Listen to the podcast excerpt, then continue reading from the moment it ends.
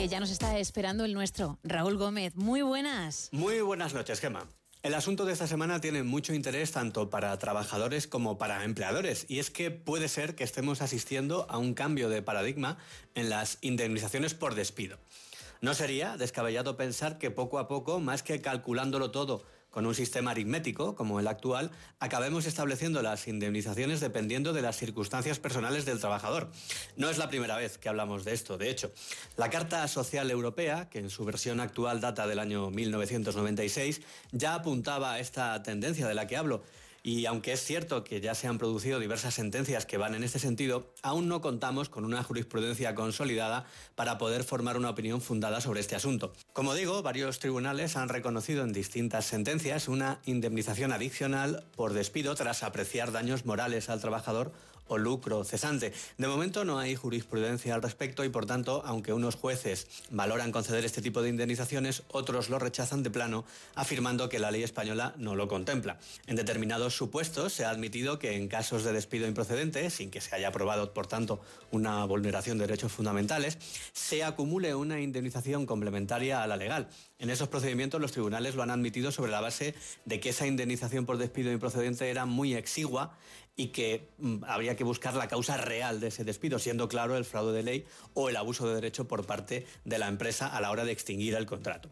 Uno de los ejemplos a los que podemos aludir es el de la sentencia del Tribunal Superior de Justicia de Cataluña de enero de este año, que vino a reconocer una indemnización adicional en el caso en el que una empresa despidió a una empleada con solo cuatro meses de antigüedad, alegando causas productivas y excluyéndola del ERTE por fuerza mayor iniciado días después de este despido. La empresa indemnizó a la trabajadora con 941 euros, que era lo que realmente le correspondía por 33 días por año trabajado, pero el tribunal determinó que la empresa debería pagar a la trabajadora una indemnización adicional de 4.430 euros para compensar el lucro cesante, ya que si hubiera sido despedida antes del ERTE, podría haberse acogido a las medidas extraordinarias de desempleo, aún no teniendo la cotización suficiente. Aquí se intentó corregir esa, eh, bueno, pues ese desequilibrio entre una situación y la otra.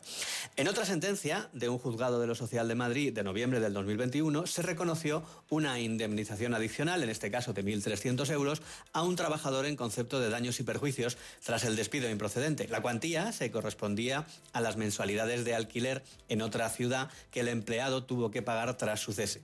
Sin embargo, en este caso, una sentencia posterior del Tribunal Superior de Justicia de la Comunidad de Madrid, de mayo del 2022, revocó esta indemnización acogiendo el argumento de otros fallos de ese mismo tribunal en el que aludía que la Carta Social Europea en realidad habilita una indemnización adicional, pero no es un menú a la carta para cada situación.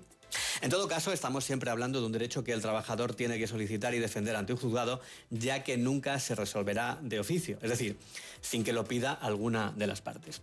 Este asunto irá evolucionando y aquí lo iremos tratando. La semana que viene te traigo más cosas. Hasta entonces te mando un fuerte abrazo. Otro para ti, Raúl, muchísimas gracias.